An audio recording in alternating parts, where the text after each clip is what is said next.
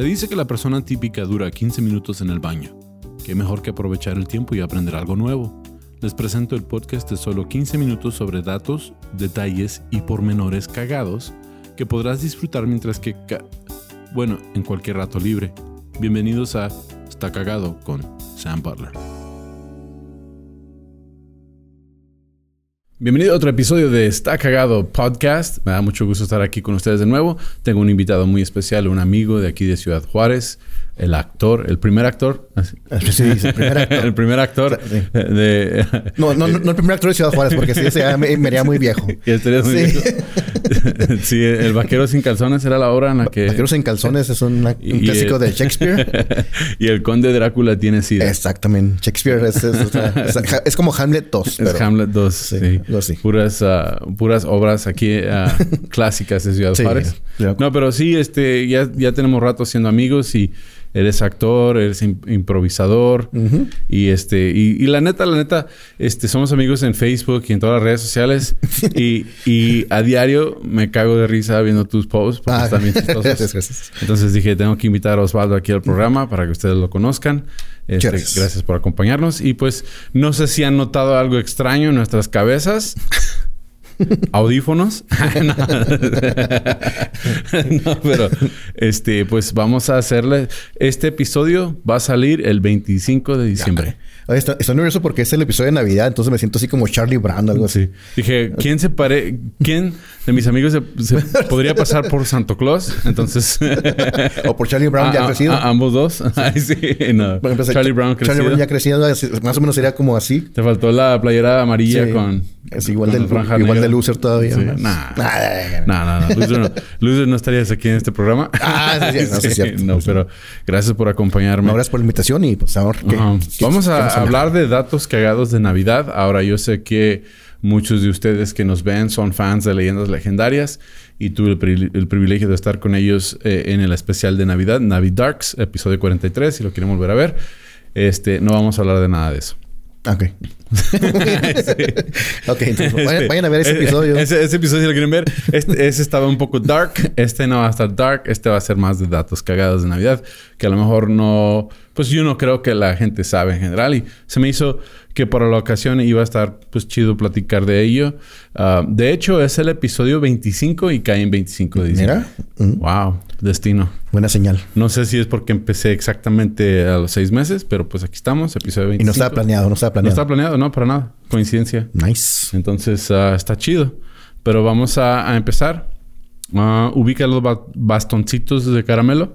Ah, claro, sí. los- En inglés le decimos candy canes. claro, los caramelos esos de blanco con rojo. Sí, y, y yo siempre me preguntaba, ¿y eso qué tiene que ver con Navidad?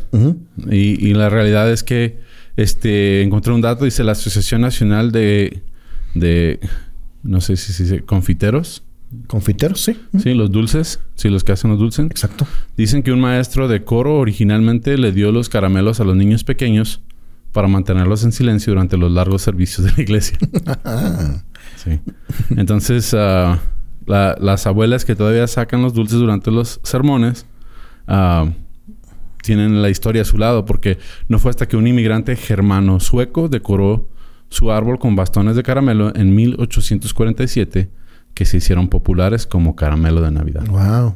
Pero ya eran de ese color, ya eran... Ya de ese color, ya, ya existían. Sí, pero eh, es peppermint. O sea, no sé en español. ¿Es menta? ¿Es Men- es este... ¿Hierbabuena? Hierbabuena. Sí, sí. spearmint? Es Sí. hierbabuena. Entonces, no sé qué es el peppermint en español.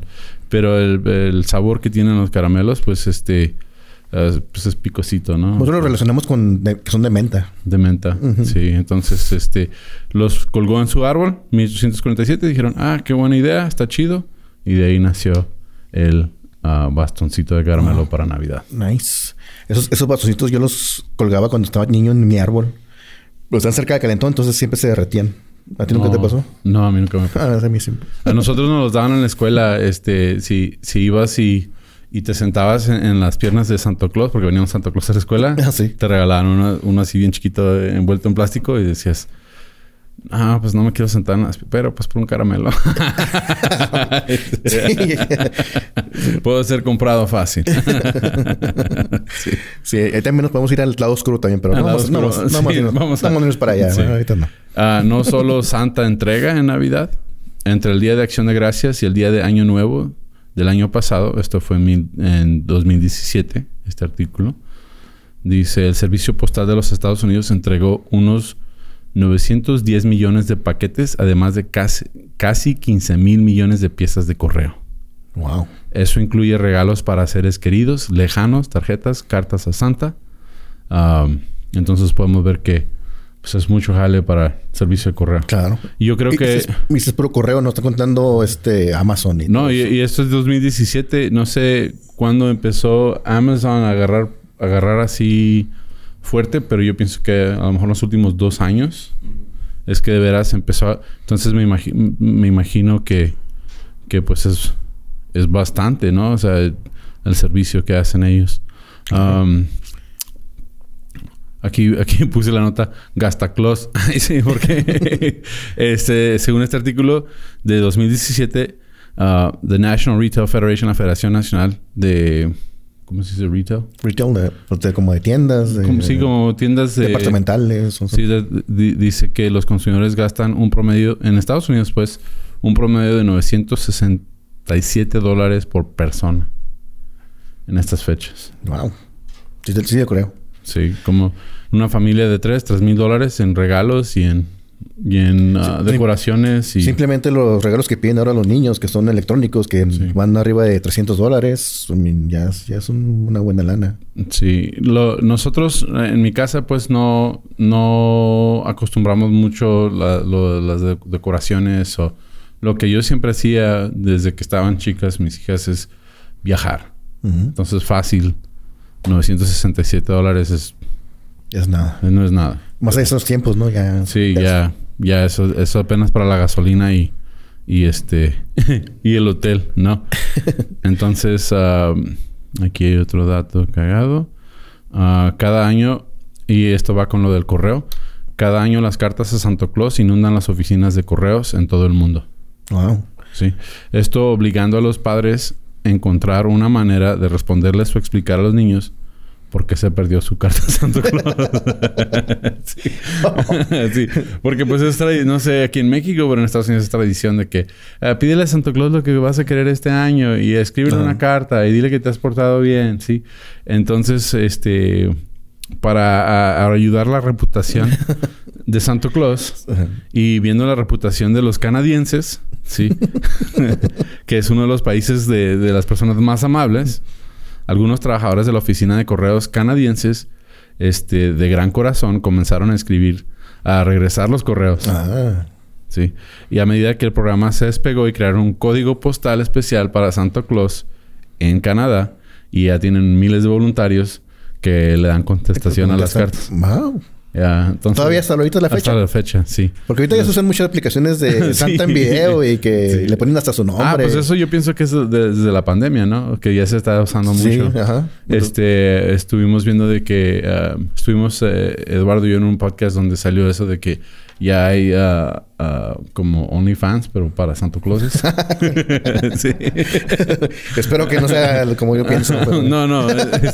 este, y que eh, este, ahorita está pegando mucho de que de que las personas contratan un Santo Claus virtual para que le hable a los niños y están y hay personas que están ganando mucho dinero haciendo Santo Clauses virtuales. De, hecho, este gente que conozco en el medio de que son payasos o son hacen espectáculos, ahorita se hacen como Santo Claus porque pues, no, no pueden ir a fiestas entonces su, su, solución fue hacer Santa Claus virtual y le está yendo muy bien, yo sepa. Sí, eh, eh, no me acuerdo cuál eran las, cómo eran las cifras de lo que platicamos en ese episodio, pero sí era bastante dinero lo que estaban cobrando. Como 60, 80 dólares por una... Sí, una videollamada. Una videollamada con toda la familia y ya un poquito más exclusiva.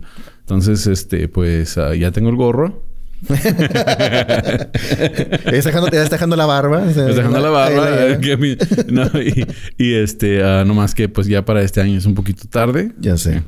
Pero sí, este, la, eso fue, se, me hizo un dato muy interesante de, de, um, Um, sonó el teléfono. Sí. Se me hizo un, un dato muy interesante. De... Pensé que íbamos a cambiar de escena porque a- sí. fue la canción de Seinfeld y a cambiar de escena. sí. Sí, ese es mi, mi ringtone. Este, um, a ver, no tan felices fiestas. De hecho, la Comisión de Seguridad de Productos y Consumo estima que mm, 14.700 personas visitan las salas de emergencias en hospitales cada noviembre y diciembre debido a accidentes de decoración. Ah, canijo. Sí, Poniendo luces sí, poniendo luces se caen. Este, um, entonces, si vas a poner decoraciones, ten mucho cuidado. Son el método Chevy Chase. El Chevy- sí. Sí. Um, Pero bueno, también hay, hay gente que se enferma. Y bueno, pues ahorita, es- pues ahorita sí está feo, pero... pero sí, los datos, los datos tienen que ver con accidentes Ah, rela- relacionados a... Pero el día, la- el día de Eh, Navidad... Todo lo que es desde noviembre Ah, hasta enero. Sí, en la temporada.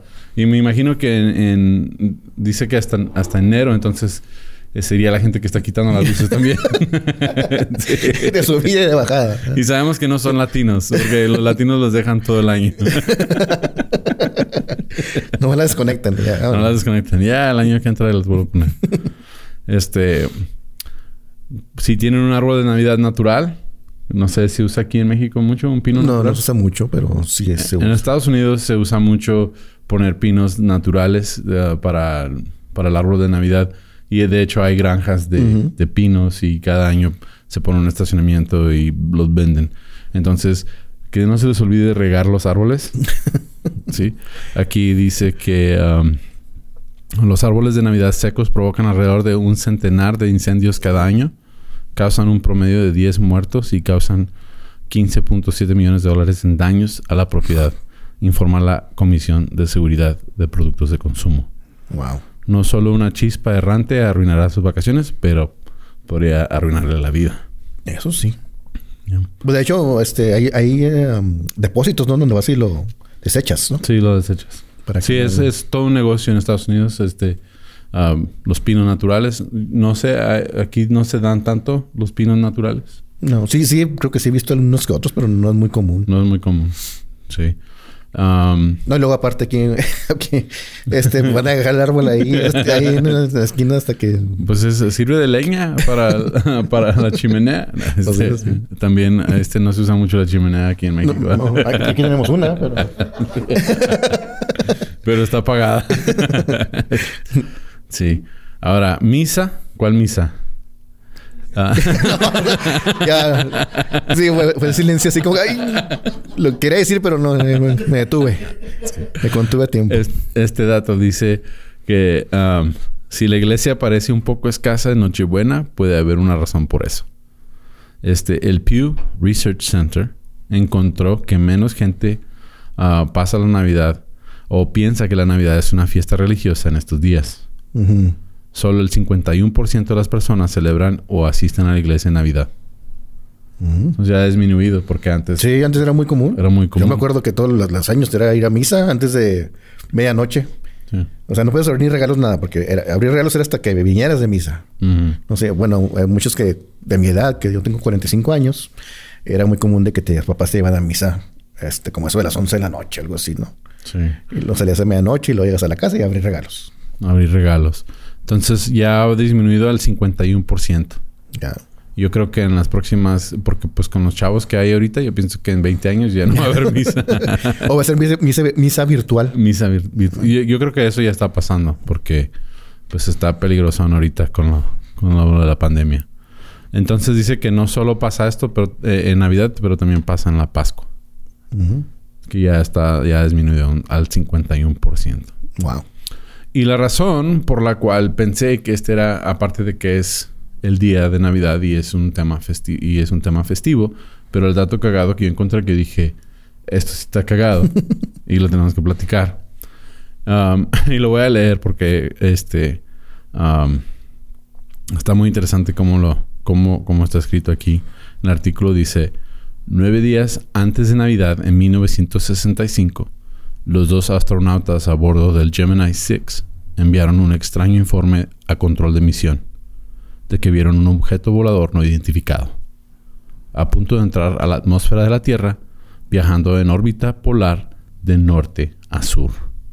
interrumpieron el tenso informe con el sonido de Jingle Bells, mientras Wally Shira tocaba una pequeña armónica acompañada por Tom Stafford en un con un puñado de pequeñas campanas de trineo que habían contrabandado a bordo de la nave espacial. Entonces se les, se les hizo, se les hizo muy chistoso a ellos eh, este, llevarse esas cosas a bordo y luego decir que, pues, que vieron algo. Y, y, y Torre Control pensó que... Que, ¿Que era en serio? Que era en serio, que era un ovni. Sí. y, broma.